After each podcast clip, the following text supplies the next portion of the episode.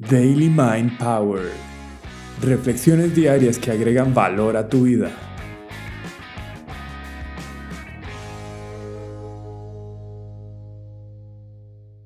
De resiliencia, decía Friedrich Nietzsche, aquel que tiene un porqué para vivir puede soportar casi cualquiera. ¿Cómo? Han pasado ya más de dos años desde que mi esposa y yo decidimos fundar la Academia Mind Coach. Ha sido un viaje a la fecha en el que hemos logrado llegar a más de 7.000 personas con nuestros programas, talleres, masterclasses y productos digitales para crecimiento personal y liderazgo. Ya hay empresas que nos han reconocido y hemos impactado organizaciones de todo tipo con nuestras herramientas. Creo que ya no nos parece raro escuchar de una idea que surgió en tiempos de pandemia. Hemos sido testigos de muchas historias de emprendimiento que han visto la luz en los últimos años. Esa señora que estaba aburrida y decidió hacer el pan, ese joven que quiso utilizar herramientas tecnológicas para aprender, la chica que utiliza el arte de los aromas para crear productos increíbles, o aquel que no le quedó de otra que inventarse algo nuevo para sacar adelante a su familia. Sinceramente, Nuestros comienzos fueron muy prósperos y alentadores, y aunque hemos pasado momentos complejos, negocios fallidos, metas no cumplidas en algunas áreas, lo sigo viendo así. Hemos hecho una gran inversión de tiempo, dinero, esfuerzo y dedicación. El proceso ha demandado de nuestra parte todo, emocionalmente y físicamente hablando. Tenemos una ilusión tremenda de llegar a la mayor cantidad de personas con un mensaje de poder y nuestra energía está puesta en ello. No te voy a mentir, mi parte ambiciosa y competitiva me ha llevado a sentirme decepcionado y desgastado en ciertos momentos por querer avanzar con más fuerza en dirección a nuestra causa. Por otro lado, mi buen sistema inmunopsicológico, ese que me protege mentalmente, ha funcionado de maravilla y aquí me tiene fijando la mirada en nuevos proyectos, aprendiendo de los errores, guardando lecciones y transformando cualquier situación en una historia más que contar. No se me olvida lo que un amigo me dijo una vez, no existen malos momentos, solo buenas historias. En algún multiverso imagino que ya somos millonarios y que continuamos ayudando como lo venimos haciendo a la mayor cantidad de personas. Y en esta dimensión en la que sí estamos viviendo, lo que recibimos con cada meta es en realidad nuestro MBA de la vida. A pesar del agotamiento, las dudas, los miedos y las altas expectativas que a veces no se cumplen, me siento entusiasmado por lo que viene y por lo que hemos hecho hasta la fecha. Han habido muchas cosas buenas, me siento así quizás porque le pongo rostro y nombre a los resultados, no económicos, sino en la vida de las personas que me cuentan sobre cómo los mensajes, las clases, las publicaciones les han ayudado a descubrir recursos increíbles para ser mejores humanos, para vivir una vida de altos significados. Personas que, asumiendo la responsabilidad de ser cada día mejores han salvado sus matrimonios, otros han sanado la relación con sus padres y algunos otros han descubierto nuevas estrategias para conectar con sus hijos, parejas y colaboradores. Muchos me han contado historias increíbles sobre cómo utilizando las herramientas han avanzado en las organizaciones en las que trabajan, impactando a más personas como líderes empáticos. Desde la gratitud pienso en todas aquellas personas que me han hecho saber que en momentos difíciles han recordado alguna idea o frase que he compartido y les ha reconfortado, animado y empoderado. Me llena de satisfacción saber que lo que me hizo bien a mí desde hace algunos años e iluminó mi vida, hoy sigue siendo igual o más valioso. Estas herramientas humanas que son cada día más necesarias, estas mismas que nos diferencian de todas las especies y que la tecnología difícilmente superará. Mi estado permanente es el optimismo. Quizás porque no decido sufrir por lo que ya pasó. He decidido desapegarme de lo que no puedo controlar y confiar en el camino. Tengo la ventaja de que amo lo que hago y recuerdo constantemente que el presente es el único lugar en donde puedo construir un futuro diferente, ese que no ha llegado. Un alto significado y un buen desempeño, dice Michael Hall, que es la clave de la autorrealización. Para mí, el camino de la felicidad. Resiliencia. le llaman a la cualidad de adaptarse y sobreponerse frente a la adversidad. Ha sido investigada por años y para nosotros puede ser pan de cada día aún sin darnos cuenta. Cada vez que conocemos la historia del chico que cruza una montaña para llegar a la escuela, la atleta que se lesiona y decide enfocar su energía en la recuperación, la madre soltera que asume todos los roles para sacar adelante a su familia, la historia de quienes fueron prisioneros en el holocausto, las personas que lucharon contra enfermedades con una mente positiva, esa persona que emprende y sabe que es momento de hacer nuevas cosas, ese a quien luego de un accidente le amputan una pierna y decide ser el mejor atleta paralímpico, o esa empresaria visionaria que se impone frente a un mercado que está en su contra para ser la persona más influyente en el mundo. La resiliencia está en nuestro ADN como especie. Norman Garmesy fue un psicólogo que dedicó su vida al estudio de las características de los humanos que demostraron una resiliencia sobresaliente. En su camino, uno en especial llamó la atención. Era un niño de 9 años con una madre alcohólica y un padre ausente. Él llegaba todos los días con una gran sonrisa y un sándwich de pan. Sí, uno que de un lado tenía pan y del otro también, nada en medio. A Garmesi le causó curiosidad ver la actitud de este niño quien no quería que nadie le tuviera lástima por su situación, y más bien continuaba estudiando y esforzándose por sus metas.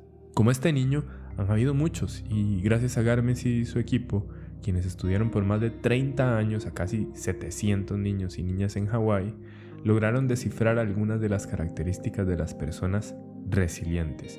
Lo que descubrieron fueron cuatro principales rasgos. 1. Responsabilidad.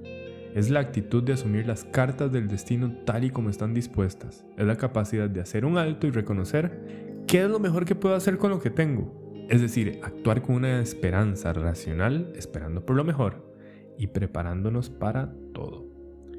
2. Mentalidad de crecimiento. Es la mentalidad de quien reconoce que todo en esta vida cambia, que nada es definitivo ni definitorio. ¿Quién comprende que no existe el fracaso sino solo oportunidades para mejorar? Cuando se fija la mirada en una meta y se es capaz de mantener el esfuerzo y determinación necesarios hasta alcanzarla, eso es mentalidad de crecimiento. 3. Realidad controlable. Cuando una persona tiene claro lo que puede controlar y lo que no, accede a un nivel de libertad y armonía interior que no depende de nada ni de nadie como lo conceptualizaron los estoicos, la dicotomía del control. Solo podemos controlar nuestros pensamientos y nuestras acciones. Una realidad controlable es hacer una pausa para decidir qué puedo hacer y qué no puedo hacer, para enfocar la energía en mi siguiente mejor paso. Y cuatro, el lenguaje. Somos seres lingüísticos, comprendemos el mundo a través de las palabras y los significados son las historias que nos contamos las que expresan nuestra realidad y crean nuestra realidad. El lenguaje no es una metáfora, sino que está programado en nuestra fisiología. Las mismas redes neuronales que se encargan de procesar el lenguaje controlan nuestro sistema nervioso. ¿Cuál es la historia que te estás contando? ¿Por qué a mí? ¿O para qué me está pasando esto a mí? ¿Esto es un fracaso o esto es una lección? ¿Es culpa de ella o esto es algo que simplemente podemos mejorar? Nuestra forma de expresarnos con respecto al mundo y nosotros mismos impacta directamente en cómo experimentamos la realidad momento a momento. El fuego de todos colores. Era el año de 1914 y en un día normal de diciembre en Nueva Jersey, como ya hacía mucho tiempo, Thomas Alva Edison dedicaba su esfuerzo a la creatividad. Gracias a ello se había ganado el apodo de el mago de Menlo Park en California.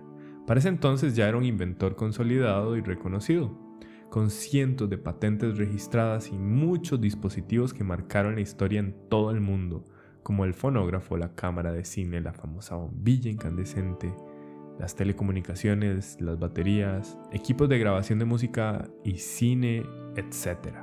Edison tenía 67 años y aunque para cualquiera sería la época de retiro para él, su trabajo era la fuente de motivación y satisfacción más grande. El fruto de su enfoque y esfuerzo estaba representado en su fábrica. A las 5.30 de la tarde aproximadamente ocurrió algo que nadie podía haber esperado. En el barrio de West Orange se escuchó una explosión. Los vecinos salieron alertados y de inmediato acudieron a los bomberos, quienes llegaron tan pronto como pudieron. Sin embargo, el incendio ocurría dentro de la fábrica del famoso inventor, llena de químicos y materiales altamente inflamables necesarios para sus creaciones. El fuego se propagaba rápidamente y provocaba un fenómeno imposible de presenciar en otras circunstancias. Los bomberos utilizaban sus mejores recursos, pero no lograban frenar este accidente. Alguien alertó a Thomas de lo ocurrido. Sin pensarlo, salió corriendo al lugar de los hechos acompañado de su hijo Charles. Ambos se quedaron atónitos frente a las columnas de llamas de todos colores. Fue luego de un momento y en un instante que Thomas asimiló lo sucedido y le dirigió unas palabras a su hijo diciéndole, anda a llamar a tu mamá y decirle que llame a todas sus amigas, porque un fuego así nunca más volverá a suceder. En ese momento Charles no comprendía la perspectiva de su padre y con unas lágrimas en su rostro no sabía qué hacer. No te preocupes, nos acabamos de deshacer de un montón de basura, Tomás le dijo para consolarle. A los 67 años el pueblo creía acabado el proyecto del inventor. En su mente no existía más que continuar con las nuevas cartas que el destino le había asignado. De hecho, a los reporteros, Thomas Alva Edison les dijo, a mi edad, este es el fuego que necesitaba para volver a comenzar. El seguro solo cubrió una fracción de la pérdida, pero su equipo y él lograron reponerse e incrementar las ventas para el siguiente año. El emperador filósofo. En el año 161 después de Cristo, un filósofo de 42 años fue elegido líder del Imperio Romano, convirtiéndose en el hombre más poderoso del mundo durante 19 años. Era una época hostil, volátil, incierta, compleja y ambigua, llena de traición, guerra, muerte, ruido, contaminación, caos. A cuatro años de su gobierno empezaron a enfermar millones de personas de una enfermedad muy extraña, tosiendo y muriendo asfixiados. ¿Te parece conocido? ¿Qué es lo que hizo que Marco Aurelio sacara adelante un imperio en crisis y fuera reconocido como uno de los mejores líderes de la historia? Pues se había preparado para ello. Como dijo antes de él el escritor y filósofo Lucio Séneca, esperando por lo mejor y preparándose para lo contrario. Marco Aurelio había dedicado una vida entera a la mejora de sí mismo y ejercitar su mente para enfocar su energía en lo que sí podía controlar. Pensamientos y acciones, pensamientos y acciones, se repetía en su cabeza. De alguna manera el destino ya lo había preparado para lo que habría de llegar durante su gobierno. Aún perdiendo a ocho de sus trece hijos, siendo traicionado por sus amigos y su esposa, sufriendo de enfermedad y sosteniendo sus tropas en medio de una posible invasión de los bárbaros, tuvo las fuerzas para revertir deudas, vender las riquezas del imperio para pagar funerales y acompañar empáticamente a su pueblo. Lo que no es bueno para la colmena no es bueno para la abeja, decía él, refiriéndose a la justicia y el bien común. En sus últimos años, en la línea de batalla, escribió para sí mismo las meditaciones libro que hoy resulta entre los más vendidos de los últimos años y no es por casualidad. Las reflexiones de un líder en tiempos de crisis que escribió sobre amor, empatía, justicia, sabiduría, moderación y tranquilidad es digno de ser recordado y admirado. Aquí lo que nos queda es una reflexión final. La historia no la escuchamos para repetirla, sino para reconocer la grandeza del ser humano en las acciones que nos inspiran a ser mejores y recordar de lo que somos capaces. Para, como dijo el mismo emperador, tener en mente que si alguien pudo hacerlo, quiere decir que es humanamente posible. El poder del lenguaje no es una idea romántica, así es como nos regulamos. Al conocer historias, leer escritos milenarios, expresar nuestras emociones, tener buenas conversaciones y enriquecer las formas de manifestar nuestra perspectiva del mundo, actualizamos nuestra forma de ver el mundo. Aspirar a la grandeza aún en momentos de ambigüedad es digno de una criatura resiliente. Capaz de utilizar la lógica, la razón, la creatividad y la empatía para vivir una vida en armonía interior y con los demás. Recuerda que la tranquilidad más grande se encuentra en tu ser interior en este preciso momento. Y es en momentos difíciles cuando prestar atención a quienes deciden servir y convertir obstáculos en una oportunidad se convierte en la mejor idea para una vida llena de inspiración. Es necesario recordar constantemente que en el momento presente todo está bien, encontrando la tranquilidad interior que hace crecer un fuego intenso al que cualquier cosa que se le eche encima lo convierte en combustible para hacerse aún más grande.